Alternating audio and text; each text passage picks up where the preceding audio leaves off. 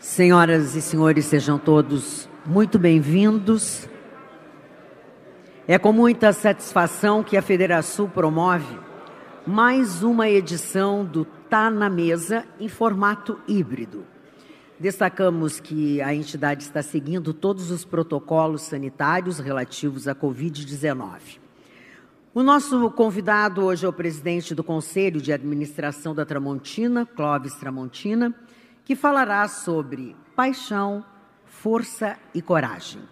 Informamos a todos que o livro sobre a trajetória de nosso palestrante e que tem o tema da palestra está sendo comercializado aqui na recepção do nosso evento.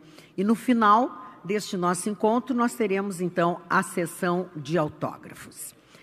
A Federação agradece o patrocínio Diamante de Icatu Seguros e Rio Grande Seguros, o patrocínio Ouro de AGE, Banco do Brasil, Badesul, Unimed, Federação do Rio Grande do Sul, Wilson Sons Tecom Rio Grande. E a cooperação do Sebrae RS, com o apoio da Bolsa de Artes, Dinamize e Seletos. A parceria do Correio do Povo, Jornal do Comércio, Rádio Bandeirantes, Rádio Guaíba, O Sul e Rede Pampa. O presidente da Federação, Dr. Anderson Trautmann Cardoso, agradece a presença das seguintes autoridades. Senhor Cláudio Gastal, secretário de Estado, Planejamento, Governança e Gestão, neste ato representando o governador do Estado. Senhor deputado Hernani Polo, representando a Assembleia Legislativa. Senhor Vicente Perrone, secretário adjunto do Desenvolvimento Econômico e Turismo de Porto Alegre, representando o prefeito de Porto Alegre, Sebastião Melo. Senhor Conselheiro Alexandre Postal, presidente em exercício do Tribunal de Contas do nosso Estado. Senhores deputados estaduais, presidente do Badesul, senhora Gianete Lontra, senhor Luiz Carlos Bon, presidente da Fé Comércio, senhor Aquiles Dalmolin Júnior, presidente do Sinduscom, e os presidentes e dirigentes de entidades de classe que nos prestigiam neste momento. Presidente do Conselho da Federação, Humberto Ruga, e em seu nome, demais integrantes da diretoria da Federação. Senhor presidente da Associação Comercial de Porto Alegre, Paulo Afonso Pereira, e em seu nome, nós saudamos os presidentes, diretores e representantes das associações e Câmara de Comércio, Indústria e Serviço do nosso Estado. Senhoras e senhores empresários e veículos de comunicação e imprensa, e aqueles todos que nos assistem através da nossa transmissão. Eu quero, neste momento, convidar ao palco o presidente da Federação, Dr. Anderson Trautmann Cardoso, para a sua saudação.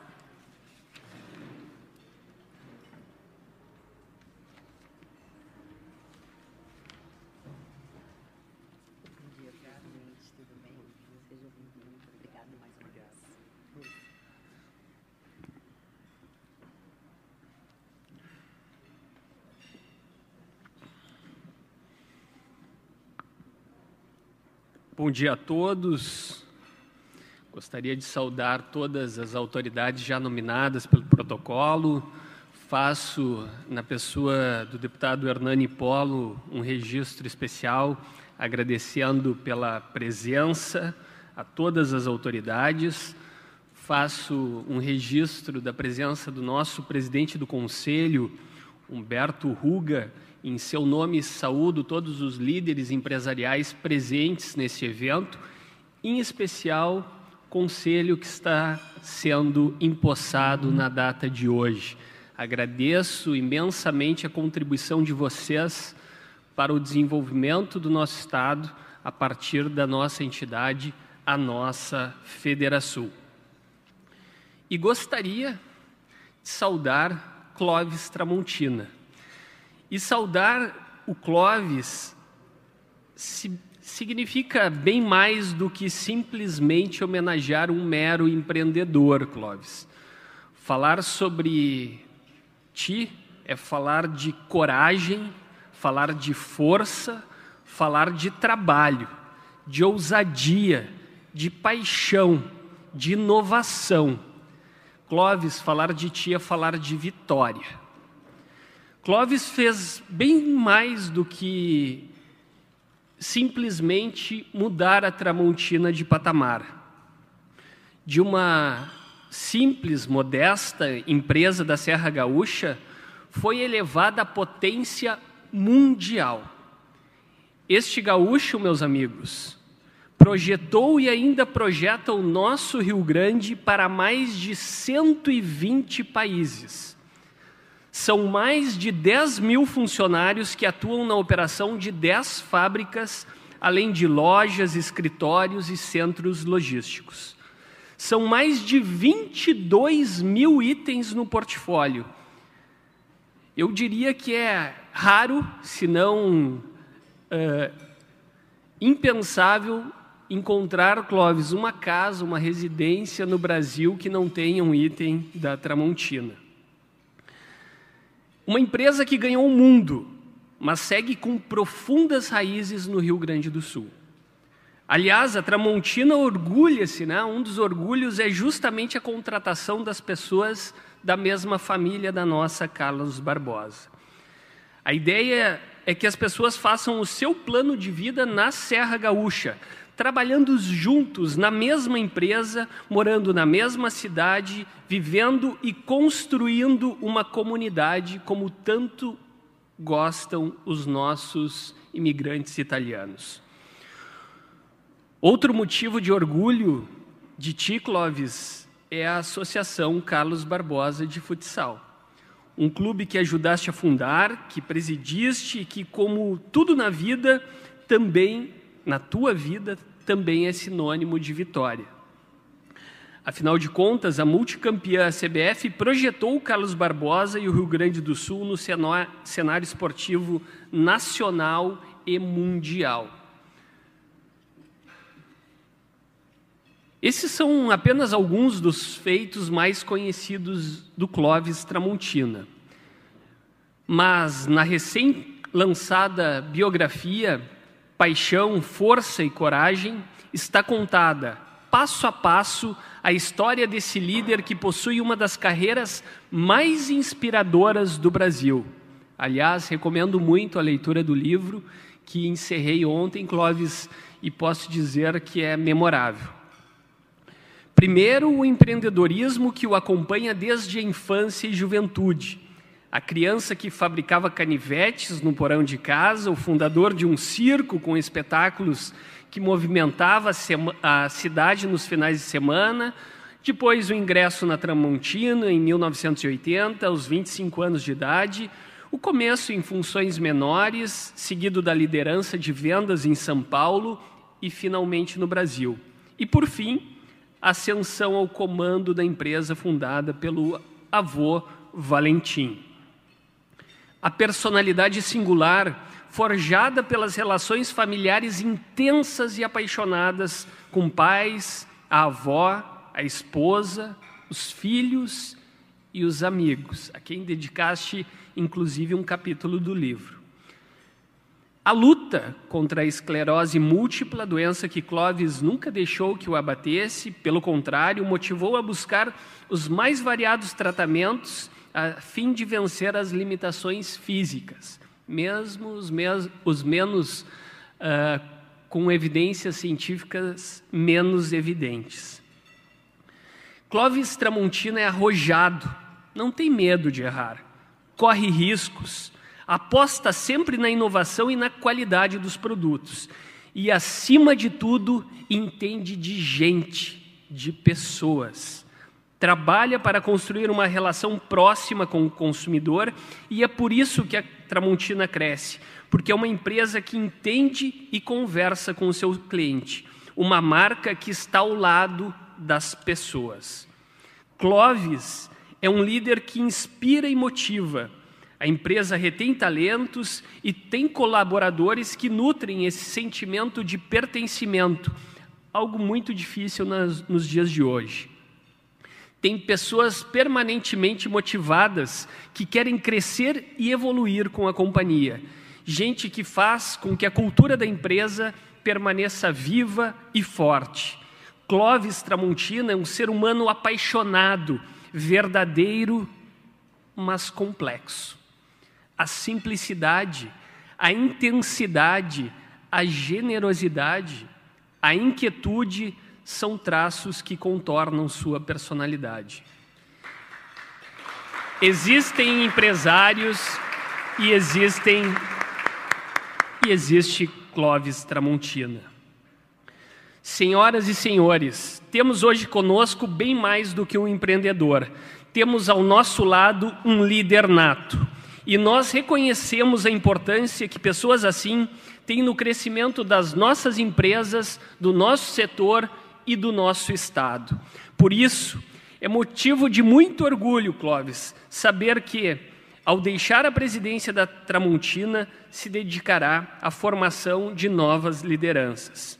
Hoje, falamos muito que faltam líderes com valores, com um olhar colaborativo, que percebam o potencial que a iniciativa privada possui na transformação econômica e social do nosso Estado e do nosso país. Líderes que não se omitem de exercer o protagonismo político e institucional junto à sociedade. Líderes que ajudam os outros líderes, e é uma honra para nós da Federação contar com a sua participação no Tá na Mesa de hoje, quando daremos posse justamente, Clóvis, a líderes que estão compondo o nosso Conselho Superior e Fiscal com esse objetivo. Aos nossos conselheiros, muito obrigado por aceitar o convite para estarem conosco e que possamos nos inspirar em um dos principais líderes empresariais do mundo da atualidade, um protagonista na história do empreendedorismo gaúcho e brasileiro. Clóvis Tramontina, seja mais uma vez bem-vindo ao nosso Tá na Mesa. Um excelente evento a todos, em nome da nossa Federação.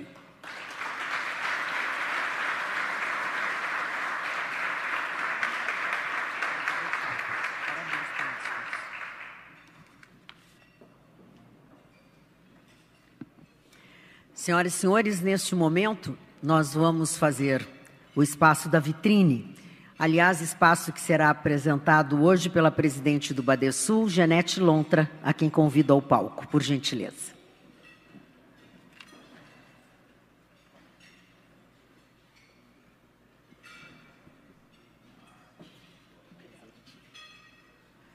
Muito obrigada. Bom dia a todos. Cumprimento o presidente Anderson e o presidente do conselho, Dr. Ruga, e principalmente né, o palestrante, Dr. Clóvis Tramontina. Vai ser uma honra e uma responsabilidade muito grande lhe anteceder aqui neste palco.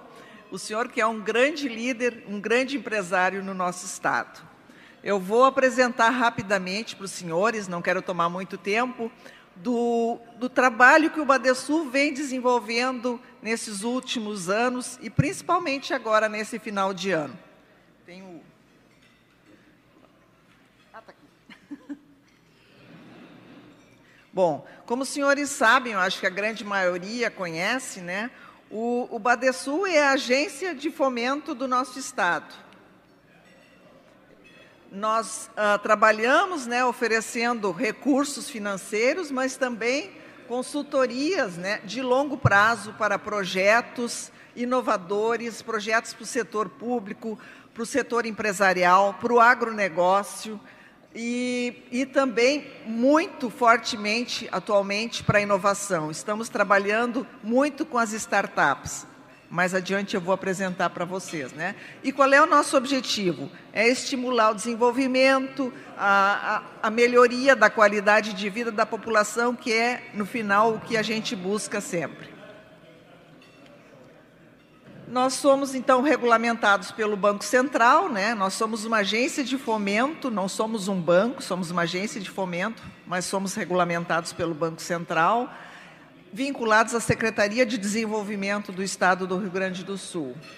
E os nossos fundings, na verdade, a gente trabalha muito com repasses. Nós, diferente de bancos comerciais que podem buscar captar no mercado, nós não podemos. Né? Nós temos restrições pela nossa resolução de agências de fomento, então a gente trabalha muito com repasses, e a gente repassa, então, recursos do BNDES, FINAME, recursos da FINEP para inovação, a gente trabalha muito fortemente. A gente está trabalhando agora com o Fungetur, também o Ministério do Turismo. Inclusive, agora, nesse, nessa semana passada, conseguimos mais 100 milhões para turismo no nosso estado. Importante dizer que o Badesul atua única e exclusivamente no estado do Rio Grande do Sul. Então, são 100 milhões que vão poder ser aplicados para o turismo do nosso estado, que eu acho que é, uma, é, um, é um setor que está necessitando, inclusive, dessa alavancagem de recursos. Né?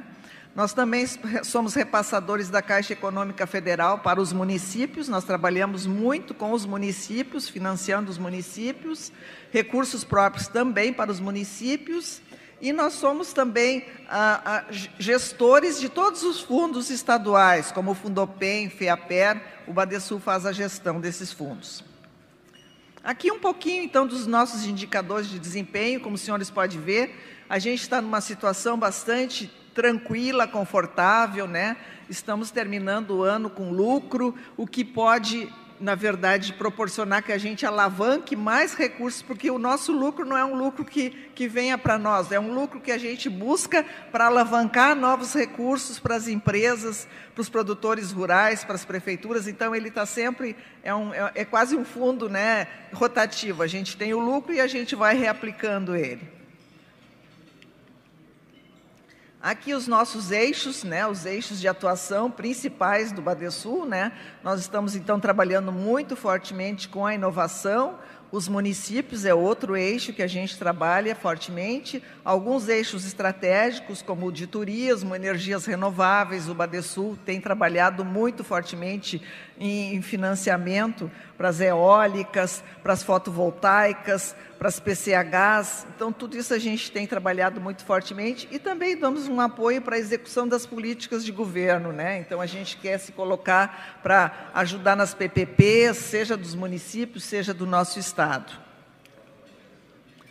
sempre trabalhando em aderência aos objetivos do desenvolvimento sustentável. Acho que assim, a gente teve a COP 26 agora e a gente viu que cada vez mais o mundo está trabalhando e está preocupado né, com o meio ambiente, com a, a questão do, do, dos climas. Então, a gente trabalha muito fortemente também com os objetivos do desenvolvimento sustentável. Todas as nossas operações, elas são rastreadas dentro dos Objetivos de Desenvolvimento Sustentável. Aqui um pouco da distribuição da carteira, né? Então a gente trabalha muito forte em médias, micro e pequenas empresas, menos em grandes empresas, né? O nosso o agronegócio ainda é o nosso forte, eu acho que isso aí faz parte também da nossa, né, da cultura do Rio Grande do Sul, que tem no agronegócio o nosso principal setor, né? A gente trabalha com indústria, comércio e o setor público, que são os municípios. Aqui um pouco de resultados, então, do que a gente já aplicou nesses últimos 10 anos, né? 4,3 bilhões né, para empresas, né, modernização, ampliação das empresas, 2,5 bilhões para projetos de irrigação, armazenagem, recuperação de solo, para o agronegócio, e para o setor público, 78% dos nossos municípios já foram atendidos também, né, com 888,3 milhões, principalmente para a infraestrutura. A gente sabe que um município sem infraestrutura, ele não consegue alavancar, ele não consegue buscar empresas, não consegue se, se colocar como um município que possa se desenvolver.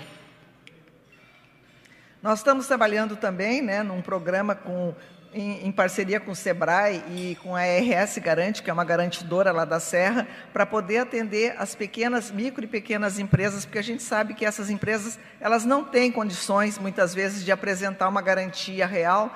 Então, através da, dessa parceria com a RS Garante, a gente está conseguindo atender, então, esses pequenos empreendedores, né, que estão, muitas vezes, iniciando as próprias startups, a gente está trabalhando fortemente, então, com esse programa de MPE aí do RS Garante e Sebrae. E assim, voltados à inovação, que são os nossos programas hoje também, a gente trabalha, a gente é parceiro do Pacto Alegre, né? nós lançamos um programa de crowdfunding, a gente trabalha com, as, com os FIPS, então a gente tem um trabalho muito forte com todas essas áreas de inovação do Estado, e eu acho que isso aí é cada vez mais importante. Se falou né, que a Tramontina é uma empresa inovadora e o Badesul sabe disso e sabe que tanto uma empresa tradicional como uma, uma, uma, uma, uma empresinha pequena, né, uma startup, ela precisa ser inovadora para seguir adiante. Aqui o nosso diferencial, né? nós não somos um banco comercial, nós não exigimos reciprocidade, não precisa abrir conta, não precisa ter abrir seguro. A gente trabalha única e exclusivamente com o projeto. Né? O cliente vem, encaminha o projeto, a gente busca as melhores condições, os melhores prazos, orienta na elaboração, né? Temos uma estrutura toda muito enxuta, toda aqui em Porto Alegre, isso facilita, não tem que mandar projeto para agência, para outro lugar, não. É tudo decidido dentro do próprio uh, espaço do Badesul. Né? E a gente, então, realiza todo um apoio regional com todas as linhas de crédito que nós temos dentro do, do Badesul para oferecer. É isso, eu quero agradecer a atenção de todos, muito obrigada coloco o Badesul à disposição de vocês, tá? Muito obrigada pela, pela vitrine, agradeço. Obrigada. Senhoras e senhores, a partir de agora, nós vamos proceder à posse, a Federação dará posse aos Conselhos Superior e Fiscal Gestão 2022. Para tanto, eu quero convidar ao palco o presidente da Federação, Anderson Trautmann Cardoso, e o presidente do Conselho Superior da Federação, gestão 2020-2021, Humberto Ruga, para receberem os eleitos e darem posse ao novo Conselho Superior da entidade. Senhoras e senhores, procederei a partir de agora à relação total daqueles que serão conselheiros. Os que estão presentes, por gentileza, venham ao palco, mas todos serão citados para o conhecimento de vocês.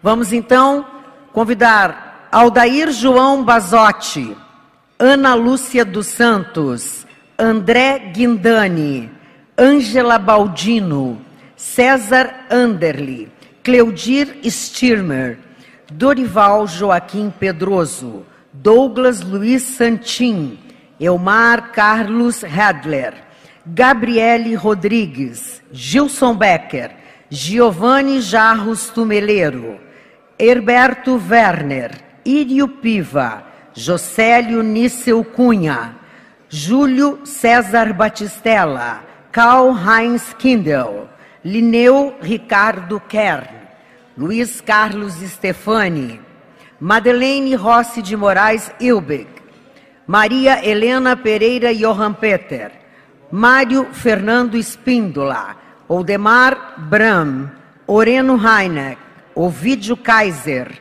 Paulo Afonso Pereira, Paulo Abreu Barcelos, Paulo Roberto Bertinetti, Paulo Sérgio Pinto, Pedro Carré, Renata Casagrande Galiotto, Rogério Coradini Oliveira, Rogério Vargas dos Santos, Rudinei Leite, Siegfried Kell, Walter Lídio Nunes, Zélio Wilton Oxman.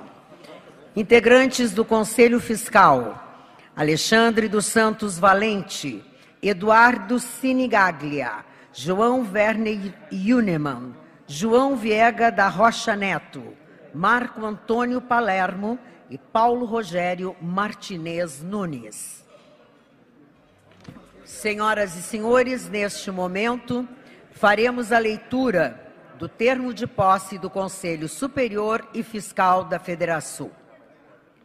Pelo presente, tomam posse solene nesta data os membros dos Conselhos Superior e Fiscal da Federação de Entidades Empresariais do Rio Grande do Sul, Federação, para o mandato bienal gestão 2022-2023. Ao serem declarados empossados pelo senhor presidente do Conselho Superior Humberto Luiz Ruga, Os novos conselheiros, cuja nominata completa nós já citamos, eleitos em Assembleia Geral Ordinária em 24 de novembro de 2021, de acordo com as disposições estatutárias, assumem suas funções sob compromisso de respeitar fielmente o Estatuto Social da Federação, fazendo-se cumprir as suas finalidades, quais sejam ser o guardião do Estatuto Social, ouvidor da classe produtiva por meio das manifestações de entidades filiadas de todo o Estado e protetor da manifestação da vontade soberana da Assembleia Geral. Porto Alegre, 1 de dezembro de 2021. Convidamos então o presidente da Federação, Anderson Trautmann Cardoso, e o presidente do Conselho Superior Gestão 2020-2021, Humberto Ruga, para que neste palco façam a assinatura do termo de posse que está aqui no nosso púlpito. Senhoras e senhores, neste momento, convidamos a permanecerem no palco o presidente da Federação, Anderson Trautmann Cardoso, e o presidente do Conselho Superior, Gestão 2020-2021, perdão, o... nós vamos agora fazer homenagem, desculpa, presidente. Nós vamos então proceder neste momento à homenagem aos 110 anos da Tramontina. É muito papel em cima do púlpito. Aos 110 anos da Tramontina, nossos cumprimentos pela paixão na condução dos negócios, pela força da gestão e pela coragem de inovar sempre, o que tem contribuído para a inserção e ampliação da participação da empresa no mercado internacional, levando a qualidade do produto gaúcho e brasileiro para o mundo. Nosso profundo reconhecimento a quem superou obstáculos e forjou uma história de conquistas que é orgulho de todos os gaúchos. Eu quero convidar ao palco para receber a sua homenagem das mãos do presidente da Federação, Anderson Trautmann Cardoso, o nosso homenageado de hoje, presidente do Conselho de Administração da Tramontina, senhor Clóvis Tramontina.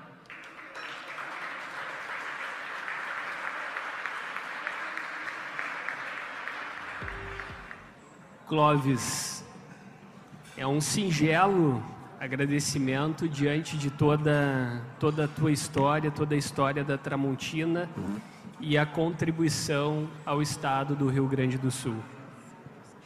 Bem, uh, presidente, muito obrigado pela homenagem aí. 110 anos não é brincadeira, né? É mais de um século. Então eu digo o seguinte: as empresas podem se perpetuar, desde que elas sigam valores e valores fortes.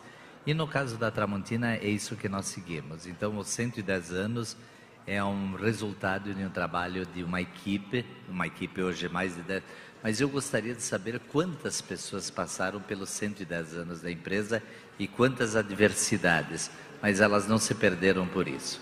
Elas levaram adiante passaram pela gripe espanhola e também pela pandemia do coronavírus, né? E chegamos aqui, tá bom? Muito obrigado. Muito obrigado. Obrigado a ti pela disponibilidade para estar conosco hoje, falando sobre justamente esses temas, né, Clóvis? Paixão, força e coragem. Uh, para iniciarmos o nosso, a nossa exposição da, da tarde de hoje, queria saudar a presença do nosso secretário, que chegou há pouco. Obrigado pela disponibilidade, secretário, de estar conosco. Começar do início, né, Clóvis? Eu, eu li todo o livro e hum, o início ele se assemelha muito ao início de outras empresas da região, né? Uh, óbvio que uma uh, disponibilidade do Valentim a ir buscar uh, alternativas, né? Ele não, pelo relato, ele não não era afeito à cutelaria, ele foi aprender porque via uma oportunidade nesse mercado.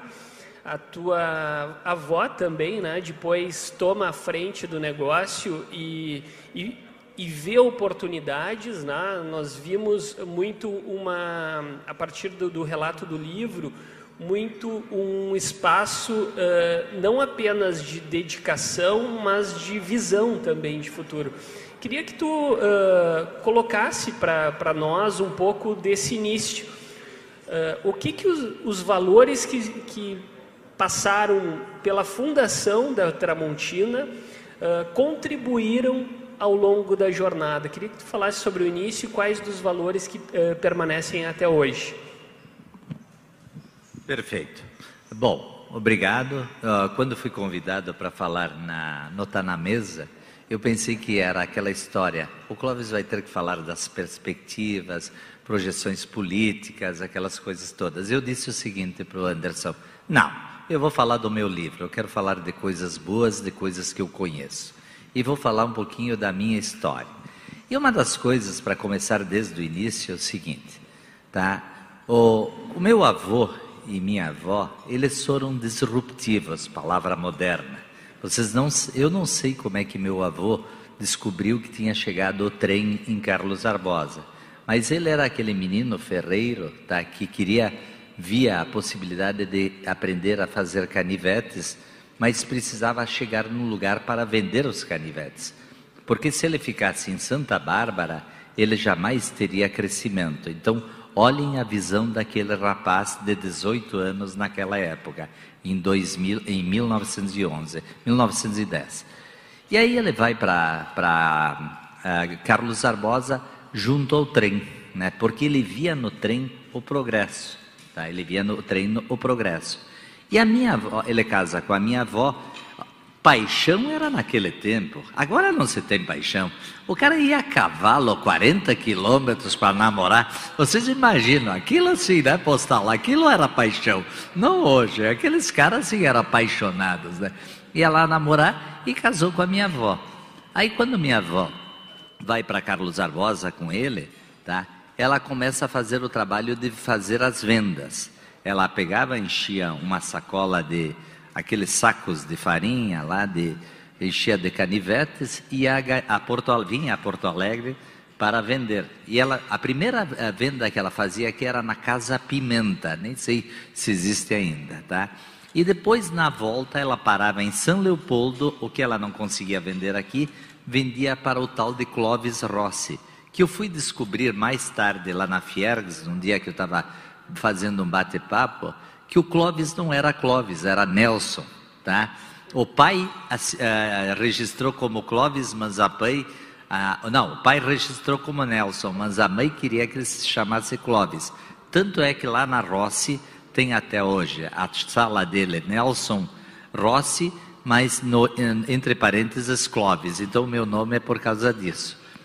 Quando eu nasci, eu, para começar desde do início, é o seguinte: a minha mãe tinha perdido quatro crianças antes do que eu. Né? Tinha eh, perdido quatro crianças. Dois nasceram, um viveu um pouquinho, outro viveu um pouco mais, e dois ela, te, ela perdeu, tiveram abortos. Aí quando eu vim, quando a minha mãe ficou grávida, em 54 de mim, aí ela procurou tudo que foi lugar, procurou Negolavo, Negolavo era daqueles caras, os bruxos, sabe, né? O Negolavo, um sujeito, e o Negolavo disse assim para ela, Laura, tu vais ter um menino que vai ter um futuro brilhante. Como é que ele sabia que ia ser um menino? Naquela época não tinha ecografia, tu entendeu? E o sujeito disse, tu vai, quem me contava isso é minha mãe. E aí uh, ela, ela, disse, tu não vai ter. Mas não pensando só nisso, minha mãe vai a Montebello do Sul, porque lá tinha um padre que uh, fazia o exorcismo, tá? E a minha mãe vai para lá é católica, tá? vai lá, faz um exorcismo para que eu pudesse nascer. E eu nasci em, em 23 de junho de 55, numa noite muito fria, tá? nevava, e aí o, o... eu nasci no quarto número 13. E a primeira pessoa a visitar a minha mãe no hospital foi o padre Arlindo Marcon, que era o, o pároco da cidade. Ele disse, Laura, tu viu que nem sempre o 13 é azar. Mal ele sabia, tá? Que era eu, tá? Mal ele sabia que era eu, tá? Tu entendeu, né? E ela disse isso para minha mãe. E assim foi. O que que aconteceu? A minha mãe me protegeu muito, tá? Minha mãe sempre teve um cuidado e segundo meus irmãos eu era o queridinho da mamãe, né? Por quê? ela cuidava muito de mim com medo de me perder. Então, eu não sei nadar até hoje porque eu entrava no mar, não entra, não entra, não entra e não entrei mais no mar, entendeu? Então foi terrível, foi um negócio assim. E ela sempre queria que eu fosse o número um em tudo. Isso era uma coisa que eu sempre levei e ela me cuidava muito. Tem uma passagem que eu fui convidado por um padre para ir para o seminário e eu estava saindo na, na, de casa com o padre Írio, nunca vou me esquecer de São Leopoldo, e ele me levando para mim, eh, eu tinha uns oito, nove anos, né? E quando eu olhei para trás, antes para me despedir da minha mãe, eu disse, olhei para ela e a minha mãe estava na porta, disse assim, Nene, tu não quer ir, né? Não, mãe. Então fica, tá? Né? Então fica. Vejam o que, que era a minha mãe, né? Então, ela tinha essa proteção por mim, entendeu?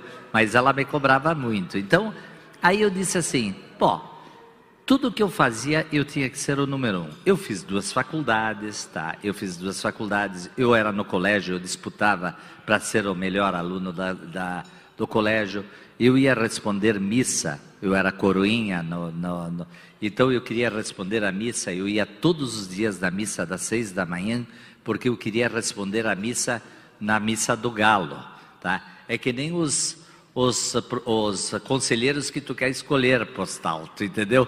Tem que ser os caras que vão na missa de manhã cedo, tu entendeu? E aí o padre me escolhia para mim responder a missa eh, do galo. Por que, que eu queria responder à missa do galo? Porque eu era visto por toda a comunidade. Eu queria ser o número um. E assim foi. E como empreendedor também, aí eu comecei o seguinte: eu comecei com um circo no começo. Eu fazia um eu fazia, eu tinha um circo no, no porão da minha casa, lá da casa do meu pai, e eu convidava todo e vendia ingresso, vendia ingresso, vendia balas, fazia tudo para para arrumar um dinheirinho. Meu pai fazia o último número, que o último número era uma carreira de pólvora, onde ele botava fogo e, e pegava fogo. A, aquele porão era cheio de óleo, diesel, que o meu tio Nilo guardava lá para explodir tudo. Hoje já pensou as seguranças, as secretarias, aí aqui tem bastante deputado, né? As secretarias da segurança, tu já pensou? Ia ser preso meu pai hoje se fizesse isso. Ia ser preso, tu entendeu? E ainda mais fazer isso com criança, tu imagina, ia ser terrível, né? Depois disso, também aí eu fiz o circo, depois do circo, aí eu fiz uma fábrica para concorrer com a Tramontina. Claro que eu pegava os produtos na Tramontina, né? E fazia lá, não me, não me custava nada, né? E eu fazia para depois vender as facas. E outra coisa que eu participava muito era de atividades sociais, e uma das coisas que me motivava muito era vender rifa, tá? E rifa é uma coisa espetacular para vender, porque só um ganha tá? Então aquele que ganha, tu pode pedir de volta o produto, tá? Então eu aprendi que eu ia lá, quem ganhava, eu dizia, pô, tu podia deixar o produto com nós, que eu vou sortear de novo. Então eu sorteava várias vezes o mesmo produto. Eu disse, isso aqui é um espetáculo, isso aqui é que nem cinema. Tu, tu apresenta a mesma película e é, tu paga de novo para assistir, né? Então eu disse, esse é, esse é um bom negócio. E aí comecei. Esse foi o meu lado vendedor. Aí depois eu, a minha formação foi, na, eu fui, fiz administração na PUC, fiz uh, direito na Unicinos. Por que, que eu fiz direito na Unicinos? Eu namorava a Nice, que é a minha mulher, tá? Eu namorava ela e aí eu disse, e ela tinha passado na Unicinos e eu na PUC. Meu pai não tinha dinheiro na época. E eu disse assim para ele, pai, eu posso fazer uma outra faculdade? E meu pai sempre aquela coisa, e minha mãe que eu tinha que ser o número um, eles disseram: Claro que tu pode fazer, eu vou fazer direito na Unicinos. E aí eles ficaram preocupados, porque eles tiveram que alugar um apartamento aqui em Porto Alegre para mim e pagar duas universidades, né?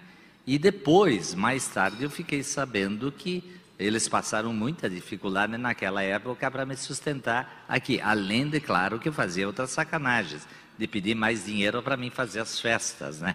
Que eu não era santinho assim, entendeu? Então tinha essa, coisas da juventude. Então fiz essas duas faculdades, depois fiz pós-graduação, fiz MBA, vai a minha formação toda que fiz em SEAD na França, que isso eu sempre incentivo a gurizada que tem que se preparar para vencer na vida. Aí a minha transformação vem quando eu vou para São Paulo em 1981. Quando eu vou em 1981 para São Paulo, eu descobri o meu lado vendedor. O meu tio Raul não queria que eu fosse, tá? Meu tio já faleceu, não meu, é, e eu sempre me espelhei dele porque ele era um grande vendedor. E eu dizia, eu, tio, eu quero ir para São Paulo. Tu não tem condições. Tu é namorador e jogador de futebol medíocre, tá? Não, jogador, de, namorador bom, tá? Jogador de futebol é medíocre, tu entendeu? Era, era, não é mais, era, tá? E jogador medíocre. E ele disse, não, tu não tem condições de substituir o Beto. O Beto era um gerente espetacular que nós tínhamos em São Paulo. Eu disse, não, mas eu vou para lá tá? Convenci o Oswaldo, que era uma pessoa que eu trabalhava com ele, eu disse, Oswaldo, convence meu pai e o seu Rui que eu tenho que ir para São Paulo. E aí Oswaldo foi lá e convenceu eles, e eu fui para São Paulo. Chego em São Paulo, tá, a primeira loja que eu enxergo, Mapping. Pô, quando eu vi aquilo, eu disse, vou vender para esses caras. E aí eu liguei para o meu pai, tu pedia a ligação de manhã, chegava de noite, né, lá para Barbosa, naquela época. Aí liguei de manhã, tá? Para o meu pai de noite, ele me atendeu, ele disse assim, eu disse, pai, nós vamos vender para o MAP. Mas, guri, nós não temos produto para isso. Mas nós vamos ter. Eu disse, não te preocupa, não tem agora, mas nós vamos ter. E aí tinha um representante nosso que atendia o MAP na época, que tinha começado a trabalhar conosco, que era o Celso Sá, está conosco até hoje. Não, agora está aposentado. Tá aposentado. Eu ia dizer está conosco até hoje, não. Está aposentado agora o Celso. E o Celso, eu disse para o Celso, Celso, eu quero ir no mapping, né? E eu era um guri, eu tinha 21, 25, 25 anos. Eu disse, eu quero ir para o mapping, né? Não, mas Clóvis, eu quero ir no mapping. Peguei uma travessa de aço inox tamanho 40, é, 20 e coloquei na pasta. E fui lá para o mapping e chegamos às 6 horas da manhã para ser atendidos. Porque a Tramontina não era nada. Tramontina não era nada. E aí chegamos lá, Tu tem que ter sorte na vida e tem que estar no lugar certo na vida. Aí nós estamos lá na recepção, passa um diretor do mapping, Rubens Fabero, era um italiano. E ele passou, que, que vocês estão fazendo aí? Não, nós, eu levantei rapidamente, né? Puxei meu cartão e entreguei Clóvis Tramontina, gerente. Puta que pariu, né? O cara é espetacular, né? E o cara chegou e disse assim: Não, nós somos da Tramontina tal. Mas o que, que tu é da Tramontina? O cara me disse, né? Eu disse, eu sou filho do presidente. Essa era a minha melhor qualificação que eu tinha. Não tinha outra, tá? Não tinha outra. Eu não entendia nada de vendas, né? era a melhor qualificação. Eu sou filho do presidente. Vamos fazer o seguinte, vem aqui na minha sala. E aí tá, entramos o Celso Sá e eu na sala dele. O Celso Sá nunca tinha entrado na sala do diretor do MAP. Aí começamos a conversar, tal. E aí o, o, esse Rubens disse assim, mas vocês não tem nada para vender para Não, nós temos, nós temos. Puxei a, a travessa para fora da, da pasta, né? Aí ele disse, eu vou chamar a Nadir, mas aqui a Nadir era a compradora. Só que hoje ela está atendendo a Meridional, que a Meridional era o top, era Meridional, Zive, Hércules, Gazola, Eberle tal. A Tramontina não era nada, né? E ele disse: ela está atendendo o pessoal da Meridional, mas vou chamar ela. Aí ela entrou, ela conhecia o Celso Sá, porque o Celso Sá tinha trabalhado na Meridional. E aí ele, e ela chegou e disse: Pô, Celso, mas vocês não tem nada para. Não, mas eu quero te apresentar o Clóvis. E aí eu me apresento e disse: Dona Nadir, nós temos sim. Depois eu fiquei muito amigo dela, né? Nós temos sim para vender. E eu puxei a, atravessa, mas como ela queria atender o pessoal da Meridional, ela, não, ela queria se livrar logo de nós. Ela disse: tudo certo, eu compro, mas com uma condição: tu me faz um conjunto de três peças, tamanho 18, 20 e 22. Eu só tinha o tamanho 20. E me põe numa embalagem litografada. Puta que pariu, o que, que é embalagem litografada? né? Eu, burro não era, não sabia, mas burro não era. Peguei e anotei na embalagem litografada tal, né? E anotei, está fechado o negócio. Não, não me pediu preço ou nada, eu disse, está fechado o negócio. E eu te compro 10 mil peças, eram 30 mil travessas. Eu fiquei feliz da vida, porque na época se vendia tudo, né? O mercado era fechado, qualquer coisa que tu, tu colocasse, vendia. E aí eu cheguei e disse, tá, bom. Aí o Celso Sá disse, Celso, como é que é essa embalagem? Eu vou te levar num sujeito que vai te fazer a embalagem mais bonita que tem. E aí me levou na Flor de Maio, que era o Vitor Caruso.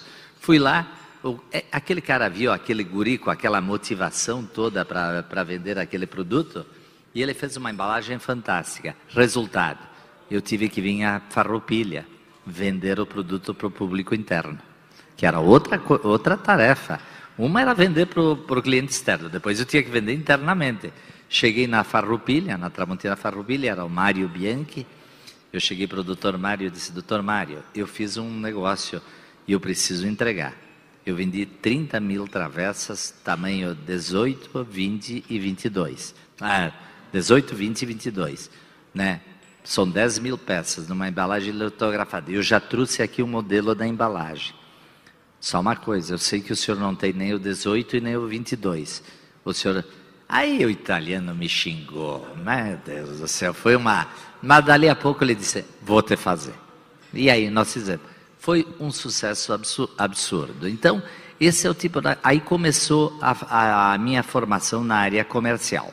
Outro aspecto importante na área comercial, que é muito importante, eu ouvia muito o, o cliente. Eu sempre aprendi muito. Tá? Eu ia visitar os clientes e eu ouvia, não ouvia o que ele estava dizendo, o que ele não dizia. Tá? O que ele não dizia e eu anotava. E eu, e eu percebia isso. E aí nós depois surpreendíamos eles com as novidades que a gente apresentava. Então era uma coisa de superação, era um negócio sensacional, fantástico. Conseguimos muitas coisas interessantes. E como é que nós construímos as vendas? Na época, a linha de churrasco na, em São Paulo quase não existia. Né? A churrasco era no Rio Grande do Sul. E nós fizemos um trabalho muito de marketing. Né? Nós tínhamos um escritório na Carlos Weber lá e tinha uma churrasqueira lá embaixo. E nós levávamos a carne do Rio Grande do Sul para lá o Nozini, que é o nosso gerente, era a pessoa que trabalhava comigo, hoje agora está aposentado, foi, depois foi nosso gerente no, na Bahia. O Nozini era o churrasqueiro.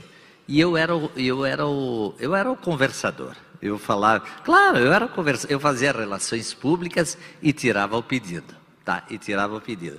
Gente, nós fizemos mais de 200 churrascos no ano de 2000, de 1981 e 82, mais de 200 churrascos, onde nós levávamos as pessoas lá e no fim saía o pedido. Com isso aí, nós, montamos, nós criamos uma referência onde a, a, relação da Tramontina com o cliente era um negócio fantástico. Até hoje, o vender era um detalhe, mas isso eu aprendi com meu tio Raul. Tá? O Raul já faleceu também. Uma vez eu fui para a Argentina com ele ir para a Argentina era um negócio sensacional, porque para fazer uma venda com o Martins e Fiorino, um cliente nosso que até hoje tá, já está na segunda geração. E o Martins e Fiorino comprava muito bem da, compra ainda muito bem da Tramontina. E aí o, o meu tio chegou lá, e, primeira coisa, quando tu chega na Argentina, tu vai para um restaurante, comer uma boa carne, tá? E tomar um vinho, né? E lá pelas tantas o meu tio tinha um caderno, ele dizia, bom Pepe, agora nós temos que trabalhar. E meu tio disse assim, Clóvis, eu vou vender 100 caixas de faca de churrasco para o Pepe. Eu pensei, olhei os pedidos que o Pepe tinha, nunca tinha comprado 50 caixas, caixa de 600 peças, né? Ele disse, eu vou vender 100 caixas. Eu disse, bom, vamos ver. Tá, no almoço falaram mal do governo do, da Argentina, mal do governo do Brasil, problema de, de dólar, aquelas coisas todas que todo mundo já sabe. Saímos de lá, o Viessile está fazendo sim, porque o Viessile já participou disso, né, Viessile? Aí fomos pro pro cliente, chegamos lá no cliente, o Raul abriu a, a, a, o caderno dele e disse assim, Pepe, eu quero te vender 100 caixas de, de, de faca. E o Pepe disse: Não, Raul, é muito. Não, é 200, Pepe. Não, Raul, tu tá louco. Bom, resumindo a história, nós saímos de lá com 500 caixas vendidas. Tá? Esse era, isso eu aprendi com o Raul. E até hoje eu faço negócios assim. Até hoje eu faço negócios assim. Eu gosto de de fazer, eu vendo um projeto, não é vender um produto em si, vender um projeto e uma ideia. Isso aprendi com o Raul. Depois disso, eu não sei se estou avançando, tu queres outra coisa. Pode não, falar. tá ótimo, Clóvis. É, eu só diria que tudo isso está no livro, tá né? No livro, tudo tá eu no recordo livro. que está tudo isso no livro. E, e tem um. É, quando tu, tu invoca o Raul, é, eu também vi no livro muito a presença do Rui, né? Do Rui. É, lá no início, e a, a união, né? Desde o início, a abertura e a generosidade da tua avó para quando viu uma oportunidade de trazer alguém que contribuiria com a empresa, que foi a, a oportunidade do, do Rui, né? que o Rui Escomazon tinha a já a habilidade em contabilidade, ela ver uma oportunidade de contribuir com a evolução da empresa. Então, eh, só queria, no meio de tudo isso, que tu falasse um pouco da, da contribuição do Rui nesse início. Perfeito. O, o, meu, em 49, 49, a minha avó veio fazer uma venda aqui em Porto Alegre e um fiscal multou ela. Tá? Eu acho que ela nem sabia o que, que era nota fiscal na época, tu entendeu? E aí multou ela porque ela não tinha dita cuja nota fiscal. A minha avó era muito amiga da mãe do seu Rui, que era a dona Ana. Tá? E elas se encontravam na missa. E aí a minha, o meu pai era analfabeto, semi-analfabeto, e a, e a minha avó começou a dizer para a dona Ana, Ana, o Rui tem que ajudar o Ivo, né? Meu pai e o, e o Rui não eram nem amigos, porque eu morava do lado de lá dos trilhos e outro do lado de cá dos trilhos. Era longe naquela época, né? Tá? Depois tudo se aproximou, mas naquela época era tudo longe. E a minha, e a minha avó dizia, o, o Rui tem que ajudar o Ivo, mas a dona Ana dizia, mas o Rui tem que cuidar da, da empresa do pai dele, né, que era uma empresa muito maior que a da Tramontina. Né? A Tramontina era uma ferraria e a empresa do, do pai do seu Rui era uma empresa grande, era uma empresa de vimes, de uh, móveis de vimes, era uma empresa de velas, era uma empresa de doces, eles tinham várias coisas. Né? Só que a minha, mãe, minha avó conseguiu convencer a dona Ana do, do seu Rui e ajudar meu pai. Tá? E o, meu, e o seu Rui foi ajudar meu pai a organizar a parte fiscal, né? Que a escrita, eles falavam na época, a escrita, né? A parte fiscal. E aí o seu Rui né, começou. E um dia eu perguntei para o seu Rui, é, ele é meu padrinho de batismo, né? Um dia eu perguntei para ele, seu Rui, só uma coisa, como é que o senhor escolheu de trabalhar com a minha avó e meu pai, tá? Se o senhor tinha uma empresa muito maior, tanto a empresa do pai do senhor como a empresa do seu sogro. Tá? Eram empresas maiores que a da Tramontina. Ela disse assim: Clóvis, foi o seguinte, eu vi na tua avó e no teu pai duas pessoas que brilhavam no olho o aspecto do crescimento. A minha avó queria chegar até uma determinada árvore, tá? Então é, esse era o objetivo dela. Sorte que ela viu é, ultrapassar a árvore, né? Uma pena que ela faleceu cedo, ela não viu a internacionalização da empresa, mas ela viu isso. E eu vi meu pai, por exemplo, a emoção dele quando nós estivemos em Tel Aviv, em, no, em 1990, e nós trocamos, nós, ele quis ir almoçar, jantar num restaurante italiano, e aí ele pediu uma carne, e o sujeito trocou a, a, o talher na hora e trouxe uma faca tramontina. Quando ele viu aquilo, imagina a emoção dele, imagina a minha, né? Tá? Ele estava emocionadíssimo, né? Então, um negócio sensacional. E, a, e o seu Rui e meu pai são duas pessoas completamente diferentes, porém, os dois têm uma coisa em comum. Os dois sempre acreditaram em pessoas, tá? O meu pai muito mais emocional, o seu Rui muito mais racional. E eu digo, modéstia à parte, que eu sou uma pessoa, uma mescla dos dois. Eu tenho o lado racional do seu Rui e tenho o lado emocional do meu pai. Então são coisas assim. E tem uma coisa que o Eduardo Escomação tem também, que, é uma, que vai me substituir agora, é esse aspecto de gostar de pessoas. Nós temos isso como ponto forte na Tramontina. Gostar de pessoas e apostar muito na nossa marca, que isso é outra coisa fundamental, tá? Né, não sei se te respondi. Tá. Muito bem, Clóvis, muito bem, obrigado. Uh, queria te ouvir também ao longo dessa jornada. Tu falaste muito de, de, de etapas, né, de, de, evolução e citaste o Mário Bianchi. Uh, o Mário Bianchi, ao longo do livro, uh, dá uma noção muito clara da contribuição de mudança de patamar, especialmente olhando o commodity e a necessidade de diferenciação e se tornar mais competitivo no mercado. Fala um pouquinho sobre design e, a, e a, de que forma o, o Mário Bianchi contribuiu na história da Tramontina, por favor.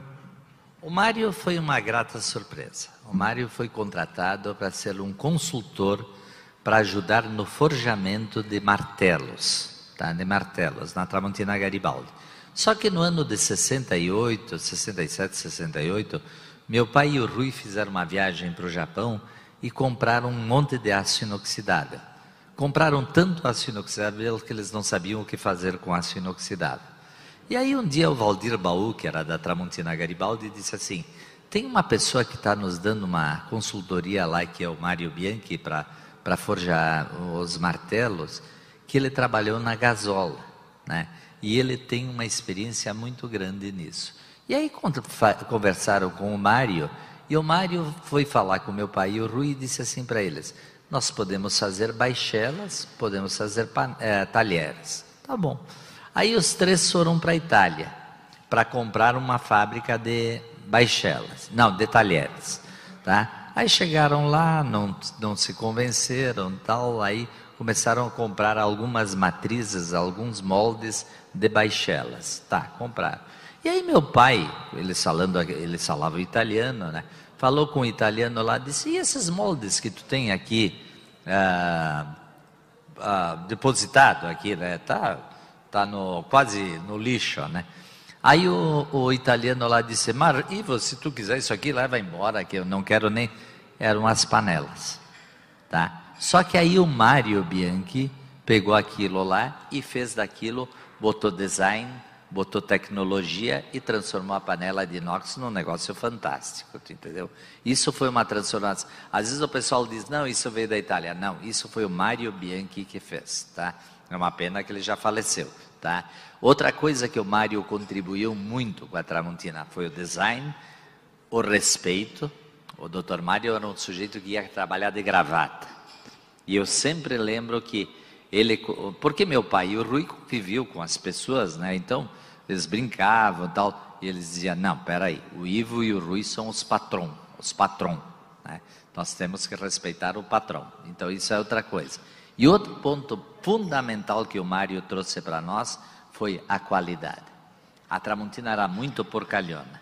E aí, quando o Dr. Mário vem para lá, ele diz o seguinte: não, aqui nós vamos fazer qualidade. Eu lembro que a primeira, só para vocês terem uma ideia, assim, para ver os cuidados dele, ele tinha um equipamento, uma prensa hidráulica, que ele tinha usado já uns 30, 25, 30 anos, e aí ele já queria aposentar aquela prensa hidráulica. Ele passou para multiferramentas para fazer carrinhos de mão. Não vazava uma gota de óleo, com 25 ou 30 anos, porque ele tinha um cuidado muito, muito grande com isso. Então isso foi o Mário, tá? Mas deixa eu te contar uma coisa. Quando volto a Barbosa, tá? Eu assumi então a gerência nacional de vendas, tá? Aí eu comecei a dizer o seguinte: nós vamos agora fazer aquilo que eu quero ser uma Coca-Cola. E aí começamos a colocar. Teve uma época, tá aqui o Sérgio Camini, tá aqui o Rui Zinhani e o César Viessili. Três caras que começaram a semana passada na Tramontina. Sérgio, quantos anos, Sérgio? 39. Uh, Viessili. 42. Rui. 32. Então, tudo umas porcaria, tu entendeu? Lá, se eles fossem bons, eles não estariam aqui, já estariam em outro lugar, tu entendeu? Né? Então, tudo umas porcarias, mas é o tipo da coisa. É, aí, nós começamos e começamos a fazer o seguinte: vamos especializar a equipe. Primeiro lugar, vamos colocar centros de distribuição mais próximos dos clientes. Em seguida, colocamos a especialização. Teve uma época que virou até gozação, tá? Qualquer um que entra, chegava na porta do escritório nosso, o senhor está demitido. Não, mas eu só vim entregar uma carta. Não interessa, vai trabalhar aqui que nós precisamos de vendedor. Não era assim? Tá? E assim começou. E, gente, foi um negócio fantástico. Aí nós criamos reuniões periódicas, né, uh, com as equipes, transformamos equipes de vendas de primeira linha. E a Tramontina realmente conquistou o mercado. E outro investimento grande que nós fizemos foi na área de marketing, né? onde temos aqui a nossa diretora, a, a Rosane, onde nós começamos o seguinte. Eu, quando eu voltei de São Paulo, disse para o meu pai e para o Rui, nós precisamos fazer televisão. Não, televisão é. Eu lembro que uma, um comercial custava o valor de um automóvel, né? 30 segundos na Rede Globo. Tá, um valor de um automóvel. E eu fui dizer para o meu pai, meu pai disse, mas tu tá ficando louco, né? 30 segundos tu vai pagar. Mas pai, tu vai falar com 70 milhões de pessoas. E aquilo ficou na cabeça, né? Só que é o seguinte, nós começamos a fazer, lançamos o A007, que foi um produto de sete peças, seis facas e um garfo, e foi uma loucura. Fizemos a televisão, no outro dia tilintava no caixa. Vendemos 1 milhão e 200 mil conjuntos assim em 30 dias. Foi uma loucura. E aí foi um sucesso. Então esse é o marketing da Tramontina também. Tá? Muito bom, Clóvis, te ouvindo assim e voltando àquela pergunta que eu te, diz, eh, te fiz no início, ah, a gente vê que a diferença da trajetória da Tramontina ela passa por um olhar diferente para pessoas, né? Tem até uma passagem do, livro no início lá, quando a tua avó traz todos para morarem juntos e divide o espaço, o terreno, né, com todos. Uh, tem aqui até uma referência tua. Ela fidelizou os colaboradores no período difícil da Segunda Guerra. Foi uma espécie de reforma agrícola antecipada. Agrária, agrária antecipada foi uma grande disrupção, né? como se fala hoje em dia. Mas não só isso. A questão da qualidade, o design, né? um olhar diferenciado e a marca, né? o trabalho de marketing que tu referiste. Então, buscando um apanhado, dá para ver que o, o diferente de grandes empresas uh, em relação à empresa que se destaca, que se transforma numa Tramontina, usando o exemplo da Coca-Cola, né, que tu conseguiste alcançar uma marca mundial, nos parece que passa muito por isso. Tá? Uh, queria te ouvir justamente nessa, em, ao trilhar esse caminho. Hoje nós temos várias empresas que buscam se diferenciar e várias que estavam crescendo e foram profundamente afetadas pelo fator China que, e tem tanto, fala-se tanto no livro das tuas idas à China e como tu te aprofundaste né, nesse mercado e entendeste melhor.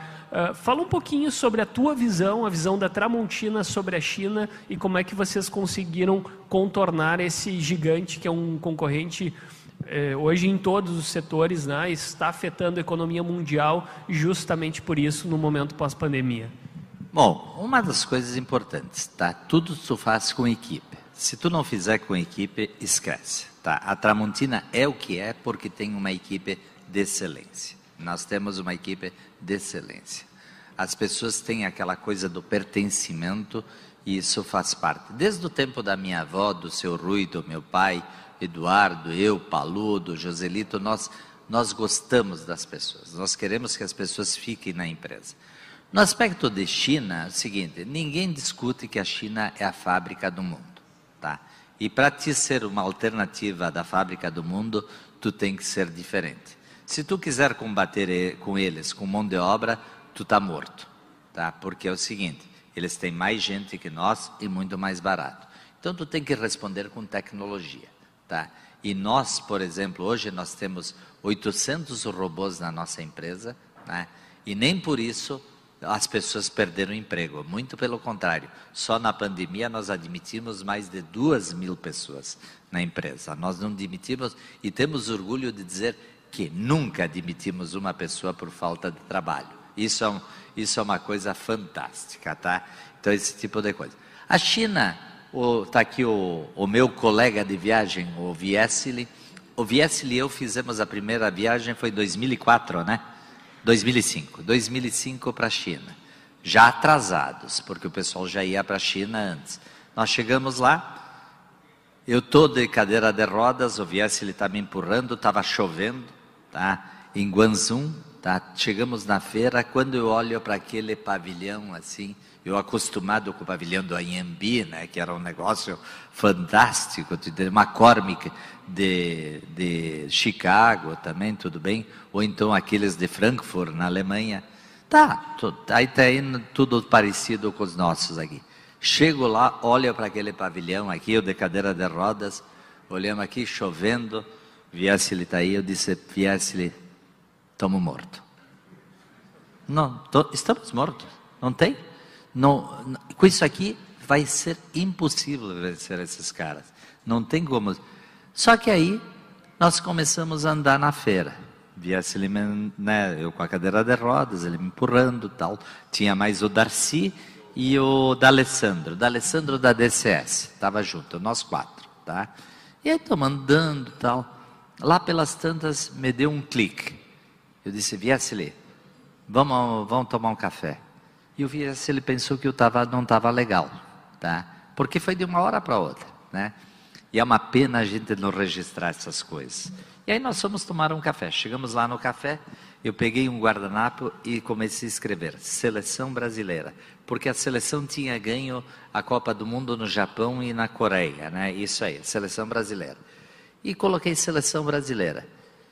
Eu disse assim, turma, por que, que nós não pegamos 11 produtos Tramontina com qualidade Tramontina e preço chinês? Qualidade Tramontina e preço chinês. E claro, tinha que ter volume. Aí o que, que nós fizemos? Começamos a circular a feira, né? identificar os produtos, estabelecemos o preço que nós tínhamos que vender e assim por diante. Aí nós tínhamos que negociar nas fábricas. Mas antes disso, na passagem que a gente tinha, cada cliente que eu encontrava do Brasil, ou viesse ele está aí, eu dizia, eu vou, me lembro bem da Viviane da Casa e Vídeo, né? Vive, não compra. Não compra a panela que nós vamos fazer um negócio fantástico, tá? E ela, tudo bem, né? Ficou assim, né? E nós começamos ali, fizemos os preços tal, e viemos para o Brasil.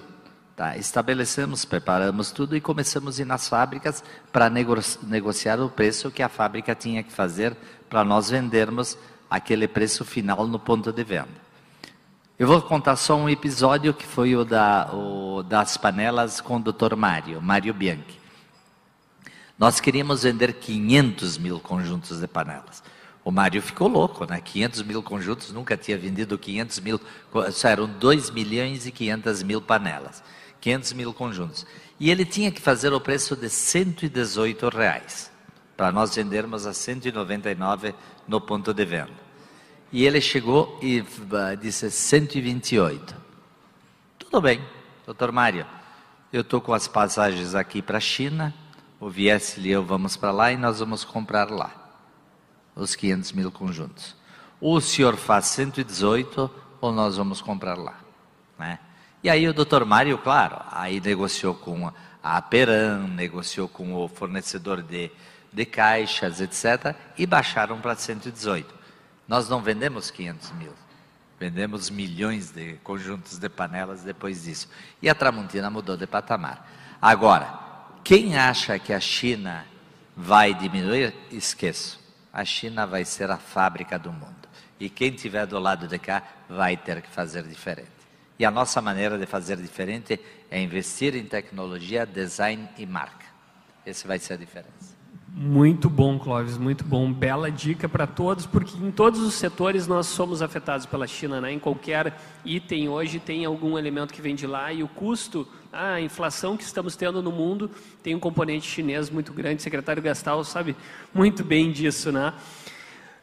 Estamos adiantados no horário, Clóvis, incrível. Eu estou mexendo no celular porque convido a todos para mandarem perguntas. Eu recebo aqui pelo, pelo WhatsApp as perguntas que vêm do público. Estamos sendo uh, transmitidos, Clóvis, a, aos nossos filiados de todo o interior do estado. Então, é um evento híbrido. Temos restrição de público ainda, então é menor um pouco o número de, de disponibilidade de uh, vagas aqui presencialmente, mas temos um contingente bastante grande e estamos cheios de perguntas. Uh, gostaria de passar contigo mais alguns temas antes de abrir para essas perguntas, que são muitas, como falei. Gostaria de falar contigo sobre sucessão, tecnologia uh, e família. Sucessão é o que é o tema mais atual, talvez, para a Tramontina. Né? E o livro fala da, no momento que tu tomaste posse na, na Tramontina junto uh, com o Eduardo. E eu, eu vou resgatar aqui um trecho que fala do Oswaldo, da importância do Oswaldo nessa sucessão, né? uma pessoa que compunha uh, com vocês a, a diretoria. E, e, tem um, um trecho aqui Uh, eu ia ao Oswaldo e dizia, na medida em que tinha ainda o Rui e o uh, teu pai uh, fazendo, às vezes, dentro do conselho de definidores da, das diretrizes da empresa, não é possível, meu pai e o Rui estão sempre querendo fazer tal coisa. Daí o Oswaldo conciliava. Não dá bola para eles, são os velhos mesmo. Depois ia ele, o Oswaldo, ao Rui e ao seu pai e reclamava: Bah, que eles dois reclamavam. Bah, o Clóvis e o Eduardo, olha o que eles andam fazendo. Então Oswaldo dava razão a eles. Te pergunto, nessa transição anterior teve a figura do Oswaldo. Como é que tu estás olhando para essa transição de agora? Uh, o estágio atual da companhia permite uma autonomia maior da geração que está chegando. Qual é a tua visão sobre essa transição? ela vai se dar de uma maneira mais suave, mais tranquila, ou vocês têm ainda pontos a serem equilibrados? Esse é um tema sempre muito complexo, né? principalmente das empresas familiares, e eu vejo assim, às vezes, muita gente que faz o seguinte: contrata consultorias caras, terríveis, né, para fazer a sucessão das empresas. Não sou contra, cada um, cada um. Porém, nós fizemos nós mesmos, né? E foi um trabalho assim. Quando o Eduardo e eu assumimos como presidente e vice-presidente, isso há 30 anos atrás, nós tivemos que ir para o Japão com o Mário Bianchi e com o Manuel Breganhol, que eram dois diretores de confiança do meu pai e do Rui, para ver o que, que aqueles guris iam ter de comportamento nessa viagem ao Japão e à Coreia. Tá? E quando voltamos, o meu pai e o Rui perguntaram para o pro, pro, pro, pro para o Mário e para o Manuel, tá? O que que eles, se nós estávamos preparados? E eles disseram que sim, que nós estávamos preparados. Então aí nós assumimos como e aí como é que nós íamos assumir a presidência e vice-presidência de uma empresa que tinha sempre sido o meu pai e o seu Rui? Nós inventamos a ação integrada, que está no livro também. Nós fizemos quase 100 reuniões com uh, grupos de 30 pessoas, na época nós tínhamos umas 13 mil pessoas, tá?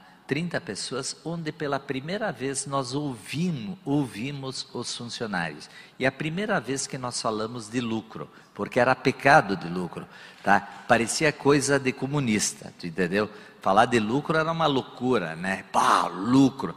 Gente, empresa que não dá lucro é empresa quebrada. A empresa que não serve para nada, não serve nem para o governo, não serve nem para o empregado, não serve para a sociedade, para coisa nenhuma. Empresa tem que dar lucro. Empresa que dá lucro é empresa sadia, empresa uh, boa. E aí nós assumimos, fizemos essa ação integrada e descobrimos muita coisa. Nós aprendemos muito nessas 100 reuniões, o Eduardo e eu, e implementamos isso na empresa. Então isso foi bacana. No início do ano, quando começou a pandemia, eu estava eu estava em Shangri-La, lá na minha casa, e um dia eu disse para minha mulher, eu chamo ela de negra, negra, seguinte, está na hora de parar, né? Está na hora de parar. Eu acho a, a, a vida é finita e nós temos que entender que tem que passar o bastão. Outra coisa, as tecnologias evoluíram muito e eu não tenho mais condições de acompanhar. Então, essa gente jovem vem com outro chip e tem outra velocidade nas coisas.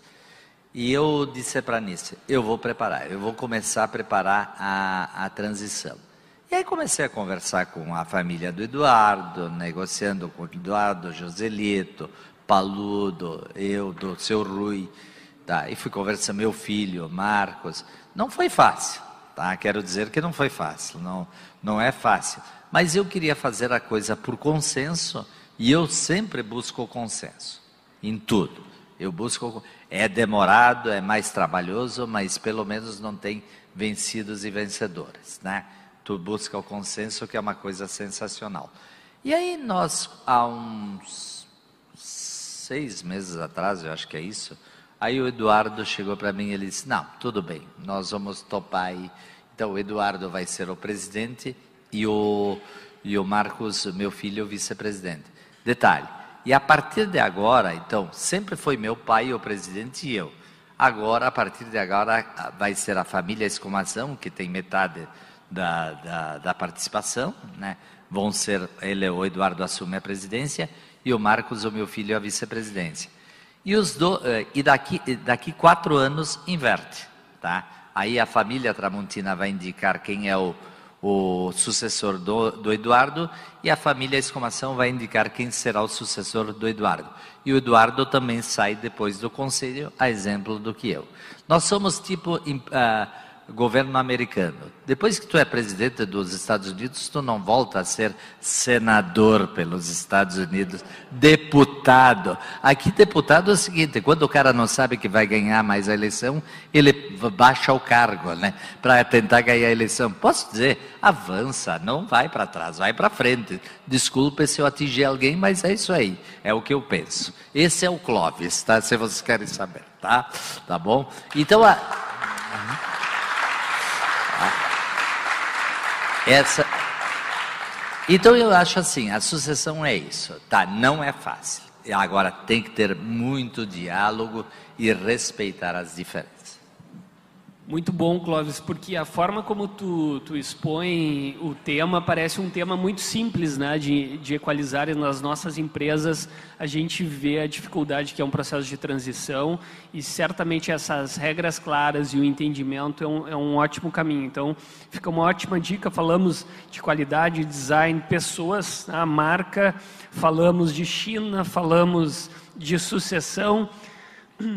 E eu queria, antes de fazer perguntas, chegou um, um bilhete aqui da Ângela, que está aqui conosco, nossa conselheira. Como é que vocês conseguem chegar numa cidade com 5 mil pessoas no interior do Oregon, nos Estados Unidos? No supermercado tinha prateleiras cheias de produtos Tramontina. Fiquei muito orgulhosa da Tramontina e do nosso estado do Rio Grande do Sul. Mensagem da Ângela aqui que eu estou colocando. Cadê a Ângela? A Ângela está tá. Onde? Ah, está aqui, está aqui, Ângela. Ângela, isso graças à globalização, tá? É um negócio fantástico. Quando tu entra numa grande conta, tipo uma Walmart, uma Costco, uma Home Depot e assim por diante, esse pessoal acaba te levando a, a marca para todo mundo. O Viessel e eu estávamos um dia na Austrália, acho que foi na né, Viessel, onde nós vimos um na Costco, foi na Costco, né? Nós vimos um não tínhamos uma loja no Brasil com a exposição que tinha de Tramontina lá. Então a gente vê, então isso aqui é fantástico, né? Essas grandes empresas te levam o produto. Isso foi a globalização que fez. Temos que aproveitar. Muito bom. Falando de tecnologia, Cláudio... Só uma coisa falando, nós temos massa na, na, prateleira da Santa Clara da Itália, em Carlos Barbosa, então tu imagina, né? E, a, não tem a massa da nona, mas tem a massa da Itália, né? Lá na prateleira de Carlos Barbosa. Muito bom. Falando em tecnologia, uh, eu vou aproveitar, dado o adiantado da hora, para linkar com uma pergunta que nos chega do Alexandre Gadrea, nosso, nosso vice-presidente integrante da nossa diretoria aqui, Clóvis. Nesse novo ambiente digital, onde marketplace tem ocupado um espaço cada vez maior como opções de compra, como está atualmente o planejamento da Tramontina em relação à posição neste ambiente digital? Essa é uma das razões que o Clóvis está exatamente se aposentando, deixando a, a, a, presidência da empresa, porque eu não entendo nada disso aí, tu entendeu? E eu não me. Não, eu quero dizer o seguinte: eu não vou nem me atrever de responder, mas eu quero dizer o seguinte: que nós estamos num caminho grande de digitalização e também estamos. A nossa equipe está trabalhando nos marketplaces, nos, é, toda essa parte aí, mas o Clóvis não entende nada disso, não adianta. Tá, tá bom, Clóvis. Deixa eu uh, passar para um outro tema que eu queria abordar contigo, até referi anteriormente, que é a política, né? Tem um, um, trecho aqui, tem uma pergunta e tem um trecho do livro que eu gostaria de linkar também. A pergunta é do Elton Gialdi, né? que nosso uh, vice-presidente regional da Regional Serra. E tem um trecho do livro que fala de uma visita tua ao ex-presidente eh, Dilma. Uh, e também um trecho do, do, livro que fala de uma visita ao ex-presidente Lula, né, dois, uh, do, do, do, período em que eles estavam na gestão. No caso do Lula, uma, até uma referência do próprio Lula dizendo o seguinte: como é que vocês deixam esse homem entrar aqui com uma faca? Né? É um trecho que o Clóvis levava uma faca para dar de presente. E a pergunta do Gialdi vem justamente nessa interação com o poder público. Na tua ótica, qual é, uh, na tua visão, a ação que o governo do Estado e o governo federal poderiam adotar em relação ao nosso Rio Grande do Sul para contribuir mais com o nosso desenvolvimento, especialmente o desenvolvimento da Serra Gaúcha? Bom, uh, em relação às visitas ao presidente Lula, ao presidente Dilma, foram fantásticas. Entre as duas a gente sempre aprende. Né? Eu sempre aprendi com todas as visitas que fiz e tenho, e, e só tenho que agradecer a oportunidade que eu tive de, de, desses, desses eventos. No aspecto de, de, melhorar o Rio Grande do Sul aqui, principalmente para a Serra Gaúcha, tem um plano de privatização ou de concessão de estradas agora que está sendo posto pelo governo uh, do governador Leite. Eu, eu sou um sujeito totalmente favorável e acho fundamental. É, dessa região aí sai uma das, mai das maiores riquezas do, do Estado, para o país, para o país e para o mundo, tá? de produtos é, que são transformados pela indústria, diferente de produtos agrícolas, etc., nessa nossa região aí. Gente, nós não temos estrada, pessoal, isso custa muito caro. Isso custa. Hoje de manhã, para vir de Carlos Barbosa para cá, vocês tinham que ver, dali a pouco, se, se dá qualquer um problema ali, tu não, tu não anda mais. Então, isso é uma das coisas fundamentais que os governos. E tem coisas banais, coisas fáceis de fazer. Tem a, a, tem a 448 ali, se tu ligar, faltam 17 quilômetros para ligar a Casa das Cucas até ali, né? Pô, gente, 17 quilômetros, uma fase, é a, a, até sugiro o nome, Jaime Farina, o dia que colocaram, porque o Jaime lutou, o doutor Jaime, meio maluco, mas uh, ele lutou por essa, essa estrada aí. Tem que, isso vai desafogar um monte, tu entendeu? Esse tipo de coisa. E outra coisa, é o seguinte, eu acho que o, o, os governos têm que. Só não atrapalhando já é um grande negócio, entendeu? Só não atrapalhar. Deixa, nós, deixa a turma trabalhar. Isso aí. Clóvis, a gente tem trabalhado nesse tema muito na entidade. Uh, tu referes infraestrutura, basicamente. Uh, como um olhar na retomada econômica, nós fizemos o que chamamos jornadas de integração. Dividimos o Estado em oito macro-regiões e ouvimos de cada macro-região que, que seriam obras prioritárias para o desenvolvimento de cada uma delas. Surgiu esse prolongamento da 448, nós levamos as demais federações e hoje é, um, é uma luta conjunta, Fiergues, FEComércio, Federação e Farsul o prolongamento da 448. E também estamos analisando o plano de concessões do governo do Estado, temos alguns, uh, algumas considerações sobre o plano na forma como foi apresentado e deveremos fazer aqui na entidade um seminário em breve. Então, infraestrutura uh, tem uma identidade também com a federação, com o que nós acreditamos. Ederson, posso te dar uma dica? Objetividade. Vamos tocar, não vamos fazer tanto comitê, tanto, tanta reunião. Vamos fazer, viu? Nós precisamos tá Todo mundo vê que precisamos isso aí. Chega de fazer reunião, chega. Vamos fazer, não, não dá mais tempo, tu entendeu? Eu já tenho 66 anos, eu quero ver pronto. Eu não sei se eu vou ter condições de ver pronto. Eu quero ver pronto isso aí. Daqui 50 anos não me interessa mais, eu quero agora, tu entendeu? Tem duas pontes em São Vedelino que foram feitas há uns 50 anos atrás, eu acho. É 50 anos atrás, né? Mais ou menos. Tá? não foi feito uma manutenção até hoje. E o dia que caía aquilo lá? Hein? Caiu exatamente, né? Então é o tipo da coisa. Foi feita uma. É isso que nós temos que cuidar. Isso é importante. Tem que tá? fazer. Tem, tem, que fazer. fazer. Tem, que fazer. fazer. Olha, se tu ler meu livro, tu vai ver que eu digo o seguinte: objetividade. Tá? Tem que fazer, né? Os, a diferença nossa do chinês é uma só. O chinês faz os chineses têm um governo que é forte, é governo comunista. Se não fizer, eles matam. Então isso aí funciona, tu entendeu? É claro, nós, nós aqui é muito, a democracia é muito chata, tu entendeu? Tá? A democracia. Ah, deixa eu contar uma para vocês, bem moderna e bem atual. Eu assumi agora, depois da, depois da, pro ano que vem, eu assumi a vice-presidência do Festa Queijo, que é a maior festa do, da, da, nossa região, lá da, de Carlos Barbosa. Tá uma festa saborosa, vocês todos estão convidados e nós vamos abrir para o pessoal o ano que vem, em julho. Uh, detalhe, primeira coisa, quando o, o, o Cláudio Chiesa me convidou, tá, que é meu amigo, ele é presidente e eu vice, eu disse, eu topo, alguma coisa. Primeira coisa que nós vamos fazer é privatizar a festa. Mas como é que tu vai fazer isso? Cláudio, tu acha que eu vou fazer licitação para comprar papel higiênico para limpar a bunda? Me desculpe, não vou fazer, tá? Eu vou ser preso no dia seguinte, tu entendeu? Não vou fazer. Vamos privatizar isso aqui que tu vai ver como vai funcionar, sem problema nenhum. A exemplo que tem o SEC, o Centrinho lá, Centro Educacional Crescer, em Carlos Arbosa, é uma parceria da Tramontina, parceria com o SESI e uma parceria com a Prefeitura, que é um negócio fantástico, funciona de forma perfeita. Ou então a CBF, que administra o ginásio de esportes, também que é terceirizado, porque se ficar com a Prefeitura, fica um negócio político e não funciona. Então, esse é o tipo da coisa, tá?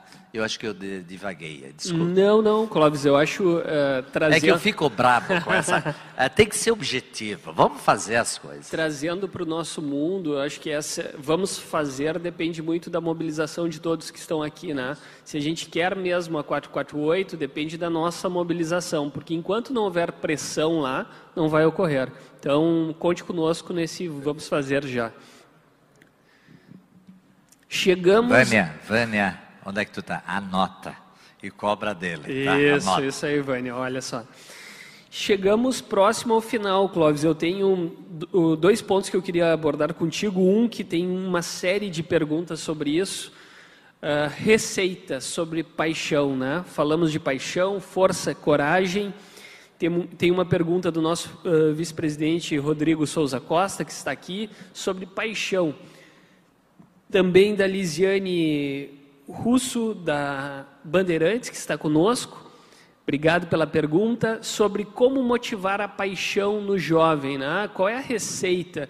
O Clóvis enfrenta tudo, o Clóvis traz essa paixão, essa coragem. Tu colocaste isso como um definidor ao longo de toda a jornada da Tramontina. Lendo o livro, a gente vê isso claramente, né? A coragem de ir para São Paulo, né? quando tem um desafio enorme, a coragem de ir para o exterior, quando tem um desafio enorme, a coragem de aceitar um pedido que não pode ser entregue. Como é que a gente desperta essa paixão no jovem para que o jovem veja no empreendedorismo um caminho de realização, especialmente no atual momento que traz algumas uh, algumas zonas de conforto. Qual é, a, qual é a receita do Clóvis? A receita, a primeira coisa é terminar com as escolinhas chatas de futebol, com as escolinhas de tudo que o sujeito tem que ficar num quadradinho. Tem que deixar. Qual é o melhor jogador de futebol? É aquele moleque da vila, tá? Tem que deixar driblar. Tem... Agora não pode driblar que o cara leva cartão amarelo. Não pode dar uma. Uh, e assim por diante. Então, isso aqui, a paixão que eu tenho é o seguinte, tá? Tu tem que gostar daquilo que tu está fazendo. Eu gosto muito de o Viesli, aqui o Sérgio, o Rui, a Vânia, a Rosane, a própria Fátima aqui, que trabalham todo dia comigo, sabem de uma coisa, eu gosto muito de pessoas. E se tem uma coisa que eu gosto, eu gosto de ver muita juventude e ver o brilho no olho deles. E quando eu vejo o brilho, brilho no olho deles, o que, que eu digo? Vânia, anota, nesse, anota esse nome aqui. Dá uma olhadinha nesse rapaz, nessa guria aqui. Dá uma olhadinha que isso aqui tem interessante. E, e tem que dizer para eles, deixar eles errarem. Tá? O grande problema é que não pode, não pode, não pode, não pode. Eu passei pelo Jardim Botânico aqui ontem de noite, que eu tinha um evento na PUC. E o jardim, se alguém já foi no Jardim Botânico de, de hum, Curitiba, vocês já foram? É o não pode, tá?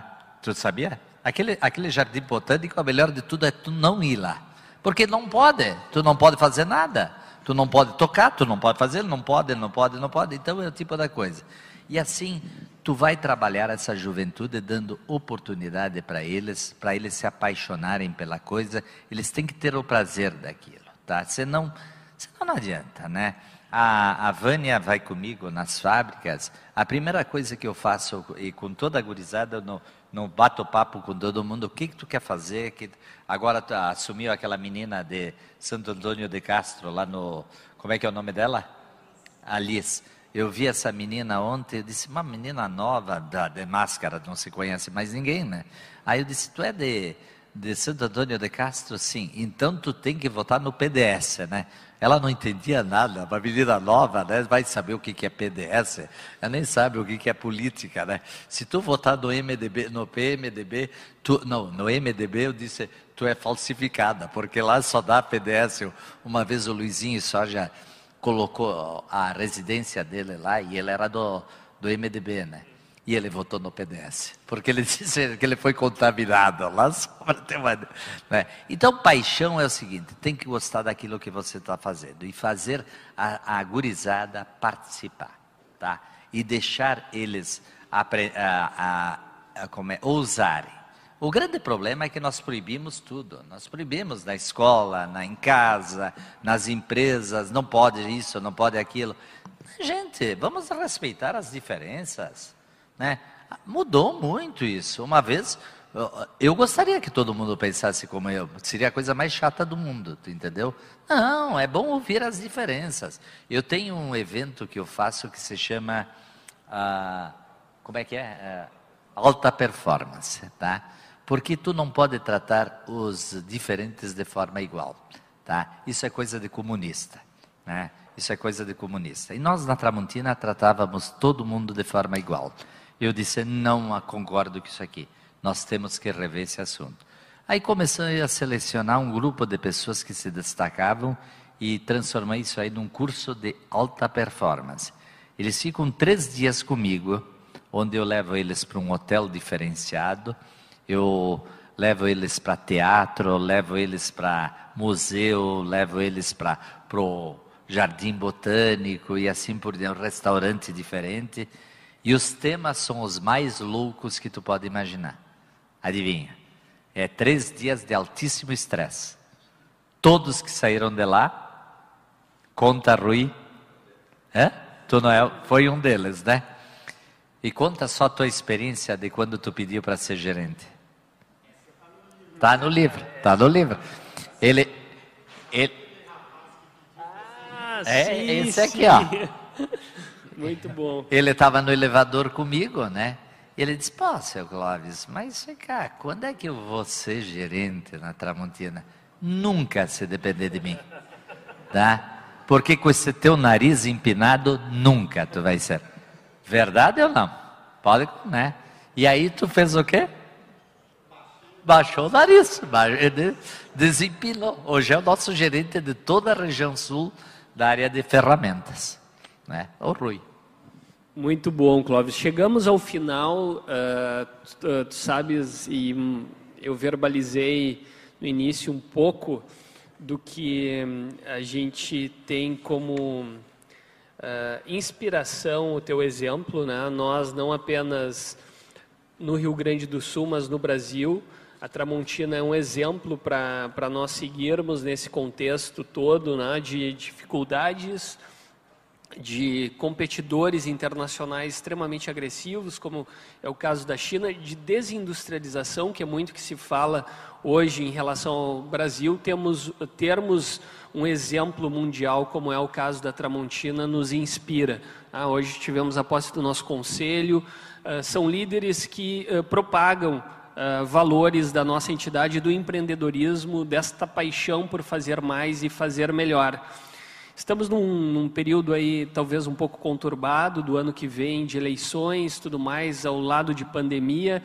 queria fechar com a tua visão, né? teu olhar, uh, qual é a tua mensagem para todos esses empreendedores, esses líderes que estão aqui conosco, uh, em relação a esse futuro de 2022, futuro próximo, que nos traz muitos desafios, mas também muitas oportunidades. Qual é a tua visão sobre isso? Te agradecendo mais uma vez por ter estado conosco, ter aberto a agenda para fechar este ano de 2021 eh, junto conosco aqui na Federação e já deixar o convite a todos para a sessão de autógrafos logo mais. Bom, deixa eu falar três pontos, tá? Primeiro deles que eu acabei não falando, que é uma das grandes paixões minhas, que é o futsal, tá? A CBF. Eu fundei ela em 90, é, 76, 76, porque eu sempre perdia. Tá? Eu tinha um time que era o Real, eu sempre perdia pelo meu primo, nunca ganhei dele. É, queria matar aquele bicho lá, nunca matei. Até que eu disse o seguinte: não, peraí, se eu não consigo ganhar dele, por que não me uno a ele e montamos uma equipe uh, e fizemos a CBF? Levamos 20 anos para ganhar o primeiro título. Eu pensei, o pé frio sou eu, tá? Levamos 20 anos. Só que a partir daí nós ganhamos tudo. Somos três vezes campeões mundiais, oito vezes campeões da Libertadores, 14 eh, vezes campeões gaúcho, caímos fora uh, domingo, infelizmente, mas falar de futebol no Rio Grande do Sul nessa época não dá. O Grêmio está indo para a segunda divisão, o Inter é o Enem, Enem isso, Enem aquilo e nada, tu entendeu? Porque o Inter não é de nada, eu sou colorado, mas vou te dizer uma coisa, nós não tomamos, nós não sabemos nem que lugar nós estamos, tu entendeu? É uma loucura. O nosso treinador termina o jogo e diz que jogamos bem. Eu nunca vi jogar bem e perder jogo, tá? Se tu joga bem, tu ganha jogo, tu ganha jogo. Tá, então isso é uma coisa. Outra coisa que eu queria dizer é o seguinte, para falar do ano que vem, vou falar então um pouquinho da minha doença, que às vezes o pessoal tem medo de me perguntar, né? Tá? Clóvis, tu tem, eu tenho esclerose múltipla desde 1980. Segundo a minha mulher, ela já me comprou falhado e a minha mãe disse que não aceitava a devolução, né? Então pronto. Mas eu fui diagnosticado só em 86, tá? Com o Dr. Matana, e depois que eu fui a São Paulo fazer uma ressonância magnética, que na época só tinha lá. Depois fui para os Estados Unidos, fui para tudo, procurei uh, medicinas alternativas, o que vocês puderem imaginar, bruxos, espiritualidade, tudo. Nada, tudo me ajudou, nada me atrapalhou, tu entendeu? Nada me atrapalhou. Nunca me vitimizei, tá? Nunca me vitimizei. Ao contrário, se eu preciso ajuda, peço ajuda, sem problema nenhum. Ninguém também nunca negou, sem problema, né? Então eu digo o seguinte: se tu tem uma coisa dessas e é quando tu vê uma, uma moça que tem trabalhando na Tramontina lá outro dia, comprou meu livro e veio lá, o senhor me faz um autógrafo pro meu filho? Sim, como é que é o nome do teu filho? É fulano, tal, tá com 15 anos e tá com câncer, tá? Tá no hospital na Unimed lá em Caxias. Aí eu peguei, fiz uma dedicatória para ele, né, no livro, tal, mandei para ele. O guri tá em casa, Rô. O guri está em casa, tu entendeu? Tá sensacional, tu entendeu? Então é tipo da coisa, eu sou um otimista, acho que as coisas, tu tem que ter o lado positivo. Eu fico louco quando alguém fica se vitimizando por qualquer problema. Outra coisa, nunca estou cansado. Ontem de noite, aliás, gostei. Tem mais gente que não se cansa, viu, Rô? O, o reitor da PUC não se cansa, o Jorge Gerdau não se cansa, o, não, tava, falei lá, o, o Martins, da, que tem 88 anos, não se cansa. Tu entendeu? A gurizada de hoje está cansada. Tu já pensou? Cansa. Mas cansada de quê? Mas cansada de quê? Pô, eu, eu daqui eu estou pensando que eu tenho ainda um lançamento hoje de noite do Guru, né? Do Guru, que é um internet das coisas da Tramontina. Vamos estrear hoje, tá? Vamos estrear hoje. Então vai ter uma. Mas não vou falar agora, porque senão isso aí vocês vão ficar muito entediados. E para o ano que vem, eu sou um sujeito otimista, tá? Eu, vocês cuidem do negócio de vocês. Não cuidem da. A macroeconomia, ela pode atrapalhar um pouco, mas eu quero dizer para vocês: se a gente cuidar do nosso negócio, de forma objetiva, nós vencemos. Tu entendeu? Não tem problema nenhum. A macroeconomia, claro, tu pode, o pessoal pode perder poder aquisitivo. Mas no caso da Tramontina, eu digo o seguinte: nós temos produto desde a para Rocinha, a favela da na comunidade, agora não é mais favela, a comunidade da Rocinha até o Palácio do Planalto. Então não sei, então nós temos dificilmente vai entrar em crise tudo. E uma coisa, olhem para frente, não olhem para trás. Olhem para trás serve só como como foi bom, tá? Eu sempre digo o seguinte: valeu a pena. Aprendi isso com o falecido Manfroy, nosso sócio. Ele um dia perguntaram para ele: "E mas seu Manfroy, o que, que o senhor acha da vida? Tá? Valeu a pena." Então, olhar para trás é valer para frente. E vamos olhar para frente, tá? Olhar para frente e pensar no crescimento e no futuro. Eu quando vi a CPI da da, da Covid, eu fiquei pensando, não, objetivamente, qual é a conclusão? O que aqui, o que, que vai adiantar? Hã? O que, que vai adiantar? Não, nós vamos ressuscitar um dos que. Não, outra coisa. Uh, a B foi culpado pela morte do, dos 600, 500, 600 mil? Não, gente. A pandemia é uma coisa mundial, é uma coisa que desarrumou o mundo. Não desarrumou só o Brasil, desarrumou o mundo. Né? E nós estamos aqui politizando. Outra coisa, mas bobagem também, vacina, não vacina. A criança, quando nasce, quantas, crianças, quantas vacinas ela leva? Seis, sete vacinas. Eu vou me vacinar. Sexta-feira, agora estou tomando a terceira vacina. A terceira dose, não terceira vacina. Terceira dose. E pronto, né? E vida que corre para frente. Eu sou um otimista e acredito muito no nosso Brasil e no nosso estado. Nosso estado é maravilhoso, tá bom? Muito obrigado. Sensacional, sensacional.